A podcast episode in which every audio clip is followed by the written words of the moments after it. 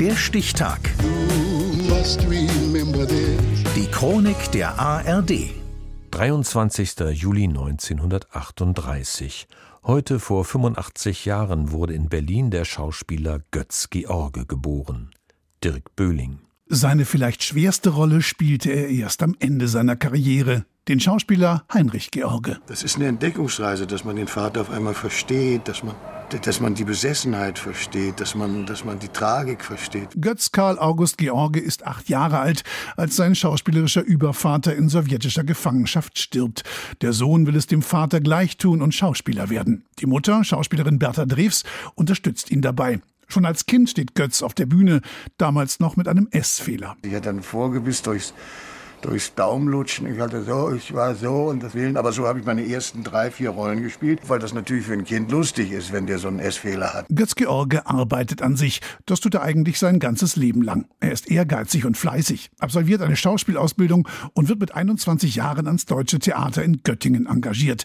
Ein Jahr später erhält er das Filmband in Silber für seine Hauptrolle als naiver Boxer in dem Film Jacqueline.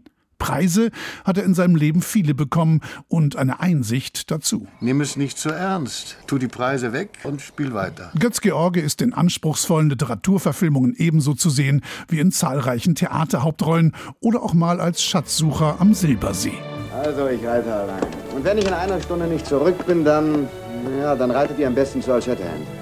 In den 70er Jahren ist er Gast beim Kommissar oder im Tatort, geht als Diamantendetektiv Dick Donald in Serie und spielt ab 1981 seine wohl berühmteste Rolle. Ich glaube, Schimanski und die ganze Combo um ihn herum das war was Einzigartiges. Wir haben wirklich so Sand in das Getriebe des deutschen Fernsehens gestreut. Er bringt Fäkalsprache ins Fernsehen. Du hast bis jetzt 18 Mal Scheiße gesagt. Scheiße. Und kreiert seine ganz eigene Modelinie. Tumanski-Jacke oder Jablonski-Jacke oder wie die heißt. Schimanski-Jacke. Götz Georges ganz große Filmzeit kommt in den 90er Jahren. Das Shakespeare'sche Lass mich den Löwen auch spielen, hat ja für uns alle ernsthaften Schauspieler eine große Bedeutung. Lass mich alles spielen. Genau das tut er. Er ist mal Auftragskiller in Die Katze, mal Doppelgänger in Schulz und Schulz, mal Alzheimer-Patient in Der Vater oder Massenmörder in Der Todmacher. Sie habe ich doch in zwei geschnitten. Die muss doch weg.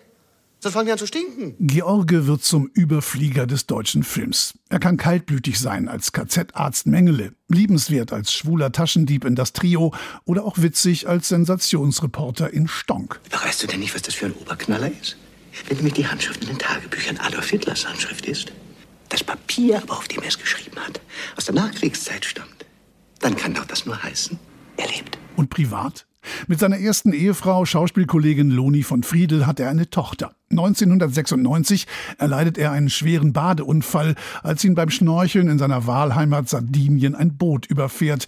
Er engagiert sich für die Deutsche Krebshilfe, fördert in seiner Stiftung ältere Künstler und was er überhaupt nicht abkann, sind dumme Bemerkungen zu seinem Beruf. Das durfte auch Thomas Gottschalk lernen. Also, komm auf den Film zu sprechen, der ist mir wichtiger als das, was du redest jetzt im Moment.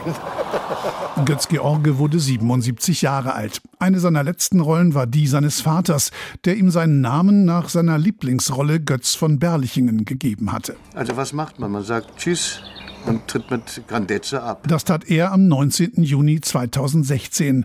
Heute wäre Götz George 85 geworden. Der Stichtag. Die Chronik von ARD und Deutschlandfunk Kultur. Produziert von Radio Bremen.